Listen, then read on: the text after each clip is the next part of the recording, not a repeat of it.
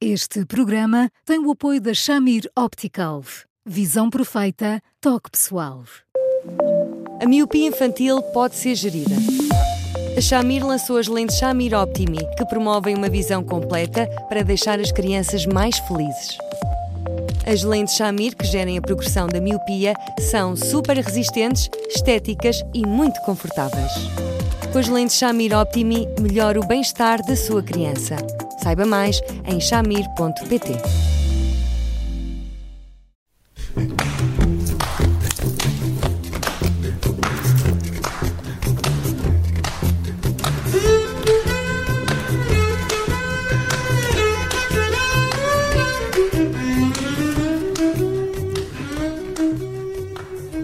Começa mais um Porque Sim Não É Resposta com o psicólogo Eduardo Sá e hoje vamos a um tema que é muito comum na nossa caixa de e-mail um pai que ficou de um momento para o outro sem acesso ao filho, neste caso à filha, uh, está a lutar por ela nos uh, tribunais.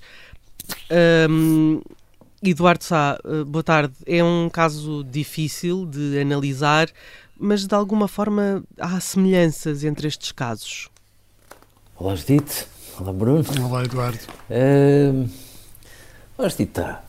Ah, e se estas situações fossem muito episódicas, nós podíamos pensar assim, de acordo, uh, terá havido uma mãe que entendeu que este pai terá passado os limites, que fez coisas graves no sentido da negligência, dos maus tratos, seja o que for, e portanto entendeu, acima de tudo, proteger e depois, porventura, acionar uh, todos os mecanismos legais para que uma situação destas não fosse unilateral, parcial e, e às vezes naquele registro quase clandestino de um pai nem sequer saber onde é que o filho vive. Acontece que estas situações são muito vulgares e, e são demasiado vulgares porque eh, no calor de uma separação eh, fica-se no registro do género: o filho é meu, não, o filho é, é meu, eu acho que devia ser só nosso. Eh, percebo muito bem que as mães às vezes cheguem à frente e digam assim: Mas calma, mas quem é que andou a dar-te mamar durante, sei lá, pelo menos um ano, se levantou a torta direito, andou completamente feito em fanicos, ali levada ao, limite da exaustão física e psicológica, e agora, quando ele dá um ar da sua graça, é que o filho é dele. Eu percebo esse tipo de desabafos. Mas o problema é que nós não podemos ver, tomando em consideração um ano ou dois que tenham passado, temos que ver, tomando em consideração os direitos e as necessidades de um filho e aquilo que é a perspectiva de vida por ali adiante. E, portanto, eu acho que este tipo de situações são graves. Um, volto a dizer que haverá situações em que um pai, por quaisquer atos graves que possa ter cometido, um, pode e, e, deve, digo eu, de forma cautelar, ser, ser protegido dos, do contacto que possa ter com o filho, mas isso não é a regra do que se passa e, portanto, quando um pai de um bem para o outro fica sem direito ao filho, aquilo que está em causa não é tanto a penalização do pai, é também a penalização do filho. E isto é que a certa altura eu não percebo muito bem. É quase como se uma mãe dissesse assim: meu filho, eu gosto tanto de ti, tanto de ti, tu és o amor da minha vida, que só para te mostrar isto eu vou-te penalizar tirando o teu pai. Não faz sentido. Eduardo, deixe-me só vir aqui um bocadinho atrás neste caso uh, que nos foi relatado por este, uh, por este ouvinte e falar de, como uh, correu a adaptação a esta nova realidade, que foi ter um bebê, foi durante o período do, do confinamento e diz-nos este ouvinte que estava tudo a correr muito bem e que se alterou abruptamente quando a mãe voltou ao trabalho. Uh, estas mudanças uh, têm um grande impacto na vida dos casais, que às vezes os casais não, não antecipam, não, não conseguem uh, prevenir, organizar as coisas para acomodar o impacto destas, destas mudanças. Não, Bruno, eu não acho tudo. Vamos cá ver. Eu, eu sei o que é, que é uma pandemia, sei o que é, é voltarmos ao trabalho depois da pandemia, mas aquilo que faz a diferença, de facto, é o nascimento de um bebê. E, e, estes números não, não param de crescer, são cada vez mais os casais que se separam durante a gravidez e no primeiro ano do bebê. A taxa de separação é muito, muito grande. é uma coisa completamente nova se nós olhássemos para aquilo que se passava há 10 anos atrás. E, portanto, um bebê, de facto, é, é, é provavelmente aquilo que mais une os pais e que melhor espatifam um casamento. E muitas mães sentem-se lesadas porque o pai estava lá, mas de alguma forma talvez não ajudasse tanto quanto devia, talvez não cuidasse tanto do bebê como devia. E finalmente, imagino eu, que esta mãe, quando, quando pôde sair daquele regime de liberdade condicional, que é um bebê que impõe, a certa altura, tenha dito assim: pronto, acabou-se, hum, afinal, este, este pai, se calhar aos meus olhos, não corresponde àquilo que eu desejava para um pai de um filho meu e, e terá decidido separar-se. Legítimo, até aqui tudo legítimo, com mais ou menos surpresa, tudo legítimo. Pronto, é a opinião e a convicção de uma pessoa, de um casal, que decide tomar uma, uma decisão que não é uma decisão fácil.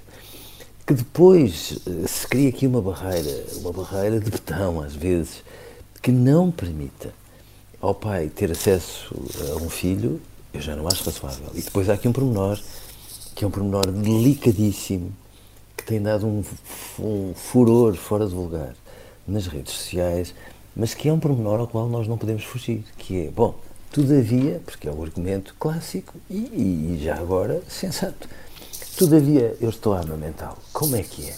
Uhum. E eu percebo que essa questão seja uma questão muito importante, muito importante.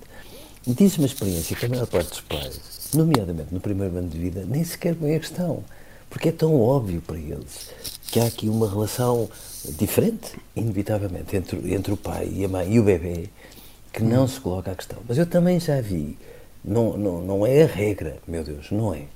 É a exceção, mas eu já vi.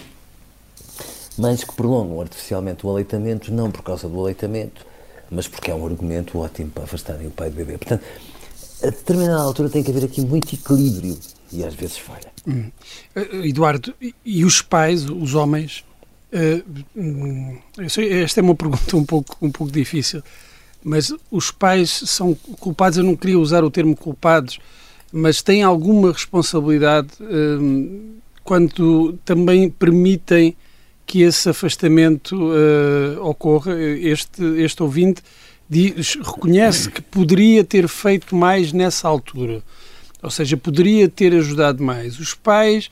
Uh, os homens por vezes também se afastam ou, ou, ou é-lhes conveniente esse afastamento e depois, quando as coisas não correm bem, arrependem-se amargamente de se terem uh, deixado oh, pôr à, à parte?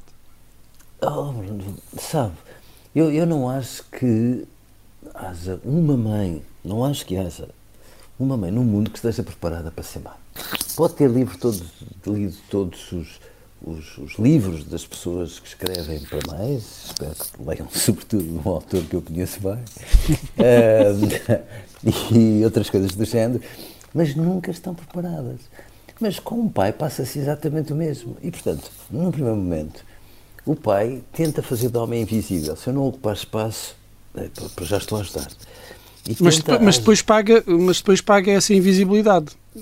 Paga, é? paga, porque muitas vezes isso se traduz em omissões, é verdade que sim, porque a determinada altura o casal leva ali um grande safanão, a vida do casal eh, toda a boa vida do casal eh, leva ali alguns sobressaltos, alguma turbulência e nem sempre as pessoas são capazes de pôr em cima da mesa aquilo que, que está a magoar a um e o outro.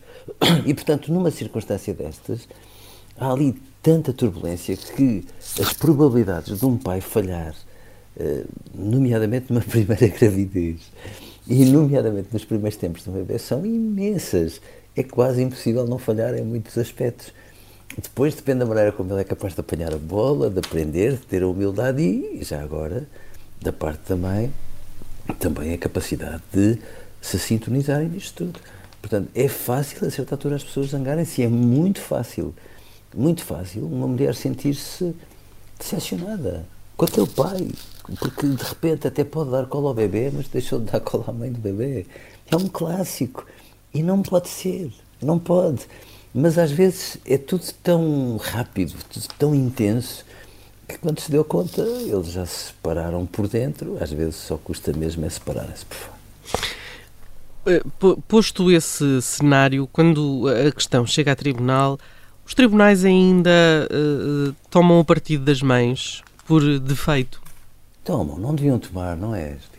Eu, eu acho que às vezes há, há, há, enfim, um conjunto de considerações do Conselho Superior de Magistratura que diz, olha, atenção, não tomem em consideração que provavelmente a guarda conjunta é capaz de ser um caminho mais razoável. Eu até percebo esse tipo de considerações, mas às vezes até peca por exagero, porque veja o que é, às vezes, quando um casal está num, no meio de um litígio absolutamente fraturante, uma solução destas é uma não solução, é, é criar um problema em cima de outro. Mas de facto, até porque eu acho que, eu sei que aquilo que vou dizer a seguir é muito delicado, mas, mas os tribunais têm, sobretudo magistradas, e, e nestas circunstâncias é, é, razoavelmente fácil, às vezes sem se darem por isso, que escorreguem um bocadinho e que, portanto, sejam um bocadinho sexistas. E, e, e que uh, entendam que numa circunstância destas, claro que uh, bom, a, a mãe tem ali um conjunto de prerrogativas que não podem ser reconhecidas ao pai e que, volto a dizer, que num primeiro momento é normal que tenha. O problema não é o primeiro momento. É criar-se uma regra, tomando em consideração o dia da manhã, quando é que estas, estas condições que, de certa forma, mais favorecem o papel da mãe se quebram, e já agora, quando uma mãe entende de modo próprio criar uma barreira em relação ao pai, como é que se cria aqui um músculo no sentido de dizer assim, olha, percebemos todos os argumentos, já investigámos, não há motivos para que esta criança não conviva com o pai, portanto, paciência, vamos ter que ser musculados. E nem sempre os tribunais são musculados como deviam em relação aos pais e às mães infratores. Eduardo, ficamos por aqui hoje. Amanhã voltamos para o último episódio de 2022 e fica já a dica para quem nos quiser ouvir que vamos falar de resoluções de ano novo, que é um tema que eu gosto muito e que o Eduardo Sá tem uma perspectiva muito interessante sobre este sobre essas listas e sobre as, a forma como essas listas são muitas vezes longas. Aquelas um, que duram uma semana. Exatamente. e que depois não se fazem, não é? Portanto, vamos falar sobre isso e vamos falar sobre a importância de escolher bem aquilo que se quer, que se deseja e é que nos propomos fazer. Eduardo, um grande abraço, obrigado e até amanhã. Até amanhã, um, um abraço, Eduardo. até amanhã.